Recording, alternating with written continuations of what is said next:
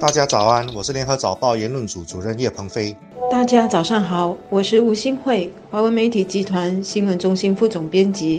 美国国会中期选举并没有太大的意外，总统特朗普的共和党照旧控制了国会参议院，民主党则赢回了众议院的控制权。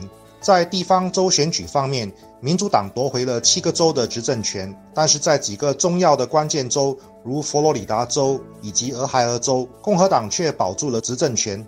这两个人口大州会影响下届总统选举的成绩。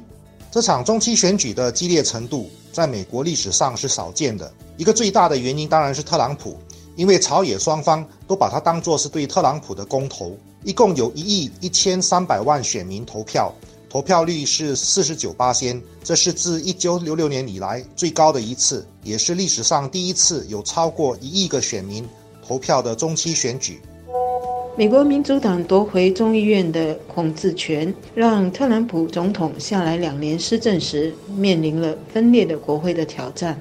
从美国民主角度来说，国会的两院分别由两个政党来掌控，是能更好地发挥两党制所要达到的监督与制衡的作用。不过，我们也知道，两党制在实际操作上。如果太政治化，是会拖慢许多政策的通过和实行。国会里两党就会互相扯彼此的后腿，不是为反对而反对，就是政治化的口水战，最终影响的是民生。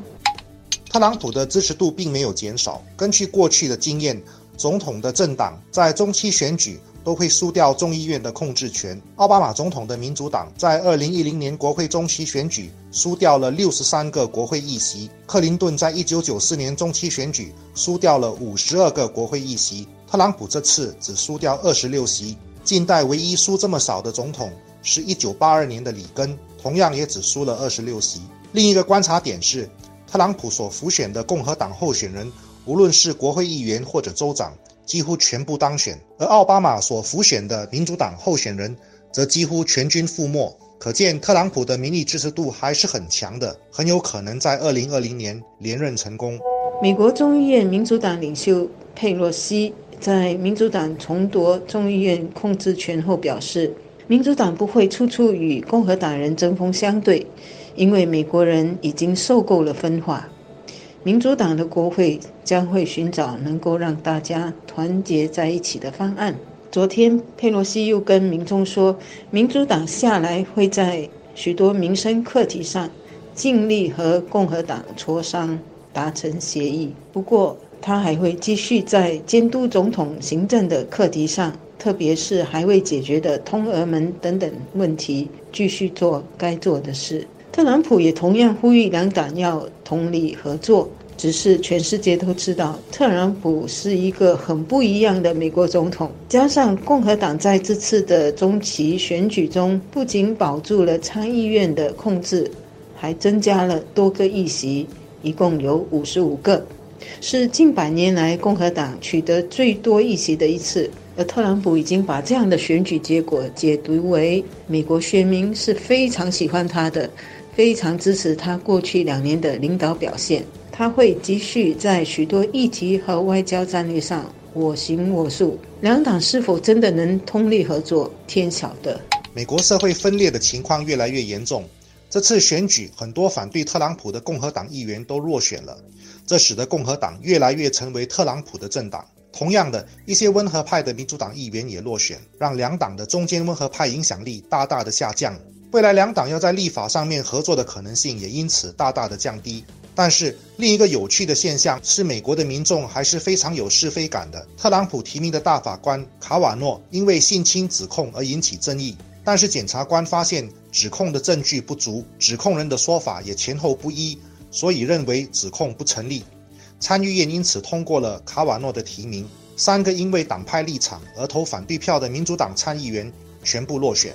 昨天，特朗普在中期选举成绩揭晓后的第一个动作，就是把在通俄门的调查上跟他有矛盾的司法部长给开除了，而且还在记者会上警告民主党人不要在通俄门的调查上大做文章，否则就会奉陪到底。所以可以预见，美国的内部政治和政局下来两年不会安宁，而美国内部政治不安宁，会不会导致很有脾气的特朗普动作多多？一些中国学者和官员相信，特朗普对中国的贸易战主要是因为中期选举，在选举后就会改变。但是这个假设可能太乐观了。首先，民主党对中国的立场也很强硬，特别是在贸易问题上。现在民主党控制了众议院，不一定就会在贸易问题上对中国放松。而且，如果民主党利用众议院开始调查特朗普，特朗普很可能会加大对中国的贸易战来转移焦点，所以贸易战很可能会越来越厉害，除非中国愿意妥协。政客总是喜欢把内部的情绪转移到对外。关系上，以转移国内选民的目标，所以中美关系以及任何可以让特朗普拿来做政治筹码的安全和贸易等课题，都可以成为他的工具和棋子。本区域国家，包括亚细安区域，应该避免陷入中美关系争端或其他争端的困局内。美国政局越不安宁，越要搞大国的游戏，亚细安区域就要越团结。避免选边站，不要成为大国政治的棋子。